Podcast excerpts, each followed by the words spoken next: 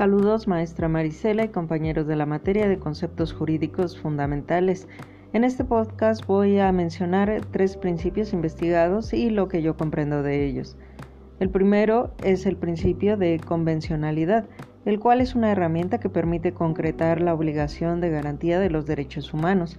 La interpretación y acatamiento de los instrumentos internacionales se ha establecido como obligatorio para los órganos jurisdiccionales nacionales, quienes deberán respetar los derechos humanos en acatamiento al principio de pacta sunt servanda, de cumplir lo pactado en un tratado. El siguiente es el principio pro homine, pro persona.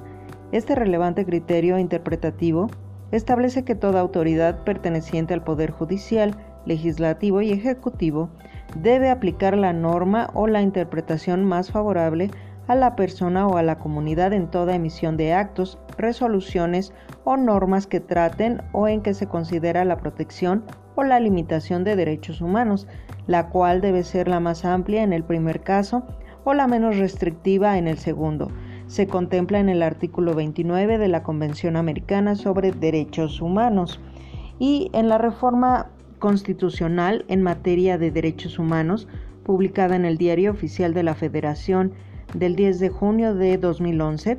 las principales novedades son la denominación del capítulo 1 del título primero de la Constitución cambia, dejando atrás el concepto de garantías individuales. A partir de la reforma se llama de los derechos humanos y sus garantías. La expresión derechos humanos es más moderna que la de garantías individuales y es la que se suele utilizar en el ámbito de derecho internacional. El último principio es el de, supremacía constitucional, el cual se establece en el artículo 133 de la Constitución y postula ubicar la Constitución de un país jerárquicamente por encima de todo, considerándola como la ley suprema de Estado.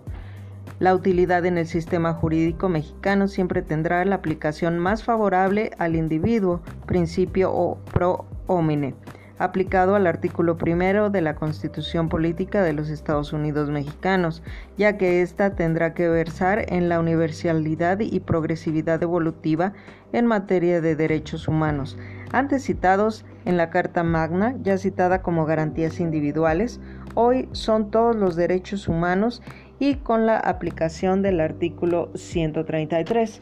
Lo que eh, yo comprendo del principio de convencionalidad es que es una herramienta muy importante para hacer efecto los derechos humanos, siendo que establece como obligatorio para los órganos jurisdiccionales, lo cual tiene completa relación con el principio pro homine o pro persona, que como la misma palabra lo dice, está a favor de la persona. Así que este principio implica que la interpretación jurídica siempre debe buscar el mayor beneficio para ser humano, esto aplicado al artículo primero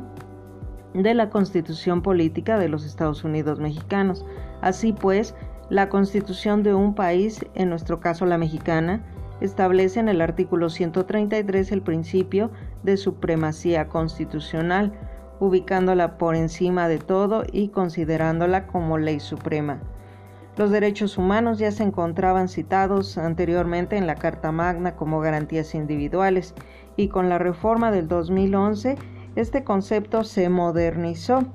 y eh, dando paso a las garantías individuales por la de los derechos humanos y sus garantías, siendo esto ya internacional y poniendo a temblar los límites que tenían los gobiernos sobre los derechos que en algunos casos fueron pisoteados anteriormente.